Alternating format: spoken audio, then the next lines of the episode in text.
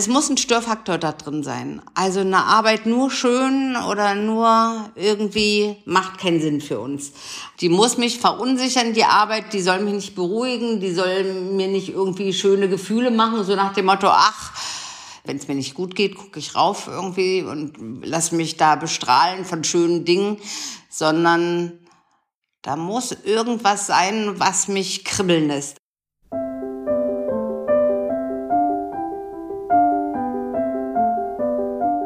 Kunstblick, der Podcast rund ums Sammeln.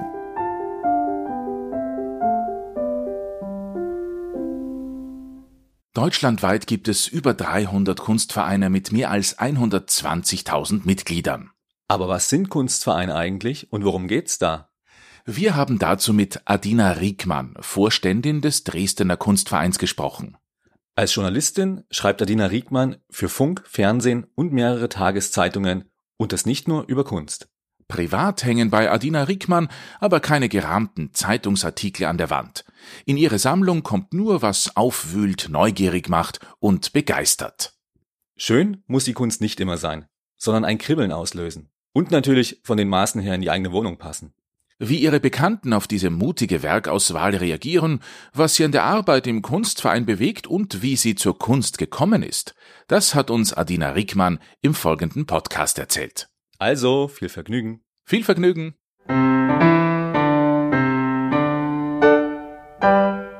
Ich hatte eine Mutter, die war Lehrerin und hatte ihren Bildungsauftrag auch so verstanden, dass sie ihre Tochter damit füttert irgendwie und die hat mich einfach zu Museen mitgeschleppt äh, und zu Ausstellungen. Und ich musste mir das anschauen und musste mal mit ihr reden. Und interessanterweise hat sie mich damit nicht verschreckt, sondern ich bin neugierig geworden. Und auch mit Hilfe meiner Mutter sind wir dann ab und zu mal in Ateliers gegangen. Und ich fand das einfach Farben riechen, klasse, Staffelei sehen, klasse, wie was entsteht. Und diese Neugierde hat sich gehalten. Gibt's da vielleicht ein spezielles Erlebnis, so ein Aha-Moment, wo Sie sagen, da war's für Sie klar, die Kunst, das ist so Ihres? Ich bin DDR-Kind. Äh, und es gab in der DDR eine Ausstellung mit einer Künstlerin, Angela Hampel. Und die hat so ganz andere Sachen gemalt als alle anderen Künstler, die ich bis dato gesehen hatte.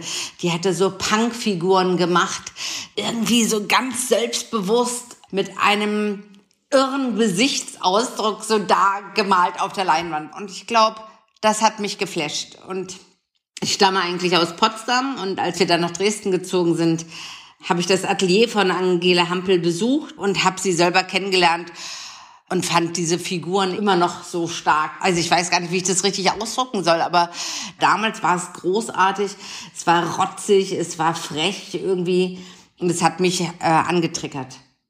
Also die ist auch in der Westdeutschland in einer großen Ausstellung gezeigt worden. Die Sammlung Ludwig hat sie gekauft und so weiter und so fort. Also die ist im Westen schon noch viel gekauft worden. Und im Osten standen die Leute befremdlich davor und mit mir hat's halt gesprochen. Und seitdem, glaube ich, bin ich angetriggert. Ich habe mir aus dem Atelier dann auch gleich eine Zeichnung gekauft. Das habe ich dann immer wieder mal gemacht. Und irgendwann habe ich die Künstlerin mal um eine Leihgabe gebeten und dann hatte ich hier jahrelang eine Leihgabe, die haben wir dann mal getauscht und irgendwann habe ich es dann auch mal gekauft, damit ich es endlich mal hatte. So kommt man zum Sammeln oder sich zum Kunst interessieren. und gibt's die Arbeit jetzt noch, beziehungsweise hängt die Arbeit jetzt noch irgendwo, die erste, die Papierarbeit? Die Papierarbeit ist wohl verstaut im Grafikschrank. Die ist aber wirklich eine der schönen Blätter. Das meine ich ganz aufrichtig. Die Künstlerin Ach, da ist für mich irgendwann nichts mehr passiert. Ne? Das darf ich jetzt nicht so laut sagen, aber Ihnen sage ich das. Da ist irgendwann nichts mehr passiert für mich jedenfalls. Ne? Es war immer dann das Gleiche irgendwie und nicht mehr die Kraft hat gefehlt, dieses rotzige. Aber die Leinwandarbeit, die ist immer noch da. Die ist auch sogar noch in der Wohnung und nicht im Depot. Das will bei mir viel heißen. Aber ist es denn wichtig, dass Kunst oder Künstlerinnen und Künstler, dass es dort eine gewisse Weiterentwicklung gibt? Also, mal jetzt unter uns Betbrüder und Betschwestern. Also ich gehe davon aus, oder ich, mir ist es schon bewusst, dass ein Künstler seine Kraft nicht jahrzehntelang halten kann. Oder dass das die wenigsten können. Also, Ich interessiere mich zum Beispiel wirklich nur für Künstler, die mich auch in zehn Jahren noch überraschen. Oder anders, in unserer Sammlung haben wir Arbeiten, wo ich denke, oh wow, das hast du gemacht, das ist ja irre irgendwie. Und dann 20 Jahre später oder 10 Jahre später schaue ich dann und denke bei einer neuen Ausstellung, boah, was hast denn du angestellt? Welchen Schritt bist denn du gegangen? Das ist schon spannend. Wie Sie erwähnt haben, Sie sammeln ja auch selbst. Die Künstlerin haben Sie zuerst als rotzig und frech betitelt oder Arbeiten besser gesagt. Was würden Sie sagen, was muss ein Kunstwerk unter Anführungszeichen können, damit es Sie anzieht oder um vielleicht sogar in die Sammlung Rickmann aufgenommen zu werden? Ha, es muss die richtigen Maße haben. Also wenn es zu groß ist und zu schwer ist, dann passt es nicht in unsere Wohnung hinein. Also wir haben eine Arbeit einmal über den Balkon hochgehieft. Das machen wir einmal und nie wieder. Aber so war es wirklich. Es muss ein Störfaktor da drin sein. Also eine Arbeit nur schön oder nur irgendwie macht keinen Sinn für uns. Die muss mich verunsichern, die Arbeit, die soll mich nicht beruhigen, die soll mir nicht irgendwie schöne Gefühle machen, so nach dem Motto, ach, ist das Leben schön und wenn es mir nicht gut geht, gucke ich rauf irgendwie und lass mich da bestrahlen von schönen Dingen, sondern da muss irgendwas sein, was mich kribbeln lässt. Also ich sage das deswegen so, weil viele unserer Freunde, die unsere Sammlung so kennen und sehen, die erschrecken immer, was wir gerade so gekauft haben wieder. Und sagen, oh, damit könnte ich nicht leben. Wir können damit sehr gut leben. Gut, das kann bei dem einen ja schon ein Blumenstillleben auslösen und beim anderen braucht's da schon ein bisschen Tierblut auf der Leinwand etc. Kann man da vielleicht ein Beispiel geben, ohne jetzt Namen, ja, Werke genau, zu... Ja, ja, doch, das kann ich machen. Ich kann eine Arbeit zum Beispiel von Mirjam Kahn benennen. Eine nackte Frau, die da irgendwie mit so einem Armstumpf da steht. Und dieser Armstumpf, das kann ein Penis sein, das kann eine abgehackte Hand sein. Das ist alles ganz schrecklich auf den ersten Blick. Und uns macht die Arbeit neugierig. Ich kann da ganz viel mehr sehen in dieser Arbeit als nur diesen Armstumpf. Ich kann sehen das Thema der Künstlerin, ne, mit dem sie sich seit Jahrzehnten beschäftigt. Also das ist so eine Arbeit, die sehr prominent bei uns hängt, weil wir sie auch wirklich lieben.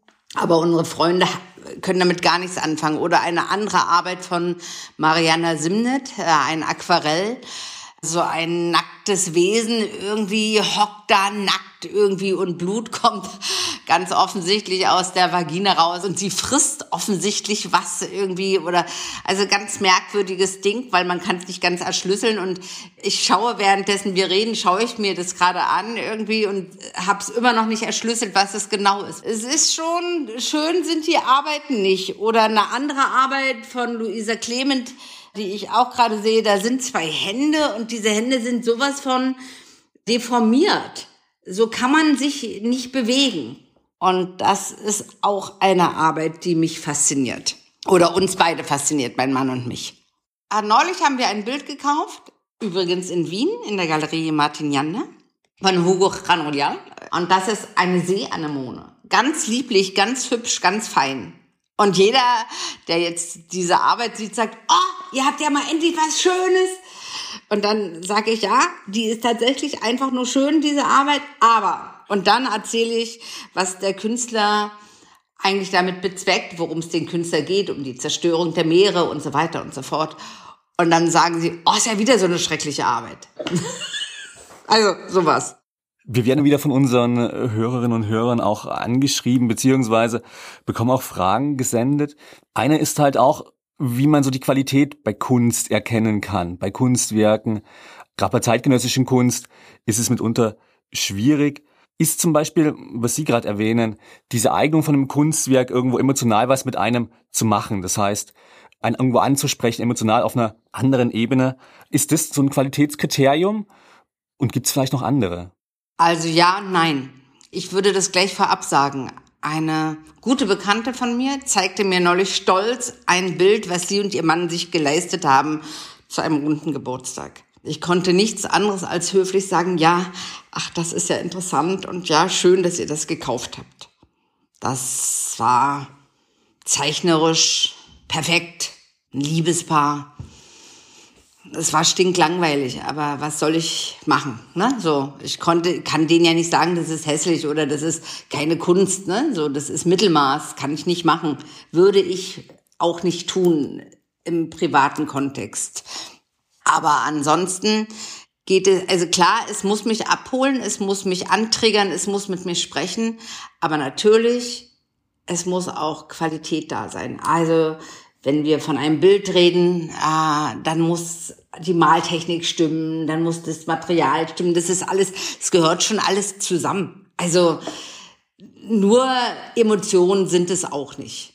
Also das wäre mir zu wenig. Es muss auch das Handwerk stimmen. Also sonst macht es irgendwie keinen Sinn.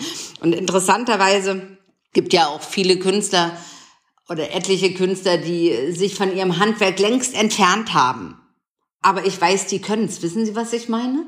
Ja, ich glaube, einige von unseren Hörern tun sich ein bisschen schwer, dieses Handwerk irgendwo zu verstehen, beziehungsweise. Also die müssen, naja, also der Farbauftrag muss stimmen, die Farbkomposition muss stimmen. Also es kann da nicht irgendwie wild alles so reingekleistert werden, sondern es muss schon irgendwie auch organisch sein. Also bei, wenn wir jetzt von einem Gemälde reden oder von einer Skulptur, es muss irgendwie, ich kann das gar nicht beschreiben, weil ich mache mir da über sowas nur wenig Gedanken, weil vielleicht kann ich diese Frage nicht beantworten. Das ist vielleicht besser so. Durch unsere Gespräche haben wir halt auch mitbekommen, ich glaube, was ein wichtiges Thema ist, ist einfach, dass viele, viele schauen. Also dass man auch darüber halt im Laufe der Zeit einfach ein Auge entwickelt. Oder anders. Mein Mann und ich, wir haben 2007 ernsthaft angefangen, Kunst zu kaufen. Da wussten wir noch nicht, dass wir eine Sammlung haben werden eines Tages. Und wir wussten auch nicht, dass wir durchgeknallt sind und unser Vermögen hier in irgendwie Kunst reinstecken, anstatt das zu sparen oder Aktien dafür zu kaufen oder ein neues Auto oder teure Reisen. Sowas in der Art. Und das erste aber, was wir gemacht haben, das erste war eine Arbeit, die hat ein Vermögen für unsere Verhältnisse damals gekostet. Und wir sind gleich auf die Messe gefahren, also sind gleich zur Art, nach, zur Art Basel gefahren. Damals noch gar nicht am ersten Tag, sondern irgendwie so das Wochenende, weil es uns, ne, so, wir wollten uns das angucken und dann haben wir gedacht, ah, wir haben doch alles richtig gemacht. Das ist so eine tolle, wichtige Arbeit und schön, dass wir den Künstler hier auf dieser Messe auch wieder entdeckt haben irgendwie. Und wir haben bestimmt in unserem Leben 40 Messen gesehen inzwischen. Sind in Hongkong gewesen, in Paris, in New York, in London, in was weiß ich wo. Und haben die Schule des Sehens sozusagen in Angriff genommen. Sind natürlich auch viel in Museen gegangen. Also ich glaube, wenn man über Jahrzehnte schaut, lernt man auch etwas über Kunst. Aber Sie schauen ja nicht nur Kunst, Sie lernen nicht nur über Kunst, Sie schreiben oder, oder arbeiten nicht nur über Kunst. Sie geben diese Leidenschaft ja auch der Gesellschaft mit dem Dresdner Kunstverein zurück, wenn ich da richtig informiert bin. Ja, wir geben unsere Leidenschaft weiter irgendwie, aber das sind wieder zwei verschiedene Paar Sachen. Nicht nur wir, sondern etliche andere waren vor fünf, sechs Jahren der Meinung, ach, es braucht in Dresden endlich einen Kunstverein für zeitgenössische Kunst, der nicht äh, ein Museumsverein ist, der nicht regionale Künstler ausstellt, der schon möchte, dass internationale Künstler in Dresden gezeigt werden. Das war unsere Motivation, zusammen mit den Freunden einen Kunstverein zu gründen. Na, also es ging uns wirklich nicht darum, hier irgend so einen Verein zu machen für die Dresdner Künstler, sondern es ging uns darum, um internationale Kunst nach Dresden zu holen. Und das muss nicht zwingend immer gleich Kunst sein, die mir gefällt. Also wir haben einen künstlerischen Beirat und einen Vorstand und zusammen entscheiden wir, wer kommt, wen wir einladen. Und dann stelle ich manchmal fest, okay, wenn die Mehrheit diesen einen Künstler will, dann machen wir das jetzt irgendwie und dann bin ich, lerne ich was dazu, sozusagen. Aber natürlich, glaube ich, ohne dieses Sammeln, da haben Sie indirekt recht, ohne dieses Sammeln, glaube ich, hätte ich nie gesagt, ich mache da mit in so einem Kunstverein, weil natürlich irgendwann wollen Sie andere teilhaben lassen an ihrem Hobby oder an ihrem ja, Vergnügen. Weiß nicht, wie man das sagt. Was waren denn so die letzten Projekte vom Kunstverein in Dresden? Also beziehungsweise die letzten Ausstellungen? Na, da brauche ich ja nur dieses Jahr nehmen. Dieses Jahr hatten wir Konstantin Hartenstein, ein Berliner Künstler, der die queere Bewegung in der DDR mit seinen Arbeiten vorgestellt hat.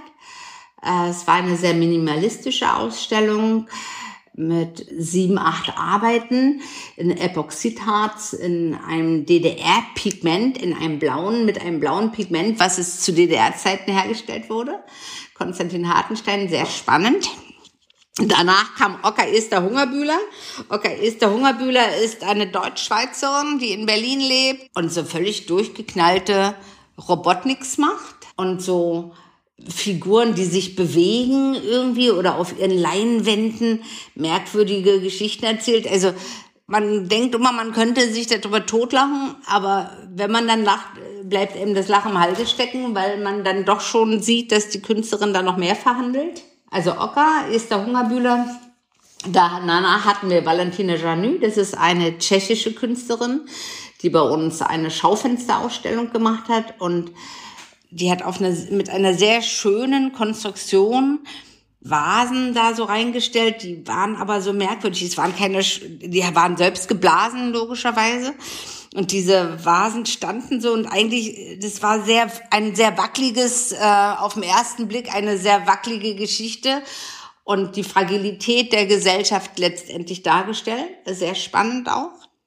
Und die Ausstellung aber auf die wir gerade sehr, sehr stolz sind. Stolz ist immer so ein komisches Wort, aber die uns gerade sehr viel Kraft gefordert hat, aber eben auch wirklich im Nachhinein haben wir alles richtig gemacht. Rufina Baslova, eine belarusische Künstlerin, die mit rot-weißen Stickarbeiten wirklich nicht nur in Dresden, sondern auch wirklich deutschlandweit für Furore gesorgt hat. Die hat politische Stickkunst gemacht und der ist es gelungen, mit grafischen Elementen zu sticken und die belarusische Geschichte zu erzählen, was seit August 2020 dort in äh, Belarus passiert, äh, wie das Regime die Menschen dort unterdrückt und inhaftiert nach wie vor und die Jugend weggeht aus dem Land, weil es keine Zukunft hat in dem Land. Für diese Ausstellung sind wir sehr beobachtet worden. Wir haben normalerweise 400, 500 Besucher. Hier waren es bestimmt 700. Also das sagt auch was aus über den Erfolg dieser Ausstellung. Vielleicht auch, wir hatten Presse da, wir hatten Radio da, Fernsehen, überregionale Magazine sind gekommen und haben extra über diese Ausstellung berichtet, weil Zelensky zum Unabhängigkeitstag ein besticktes Hemd von äh, Rufina getragen hat. Also ne, es gab so viele Trigger irgendwo auch äh, so und und das ist äh, schon eine Ausstellung. Im Nachhinein sind wir mega froh, dass wir sie durchgezogen haben, auch wenn sie schon ganz schön anstrengend war.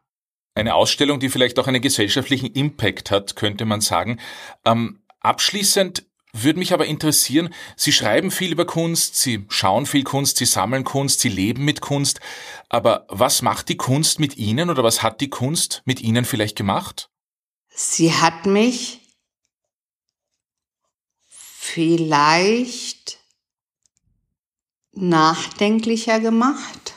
Sie hat mich vielleicht neugieriger gemacht.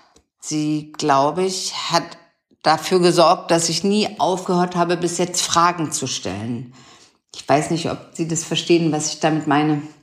Also, dass sie mich bereichert und sowas alles, ne, also dass ich viel gelernt habe, so, aber eigentlich, dass ich seitdem wir uns, mein Mann und ich uns für Kunst interessieren, bin voller Fragen irgendwie und darüber nachzudenken, auf die Fragen eine Antwort zu finden, das ist das, was ich der Kunst verdanke.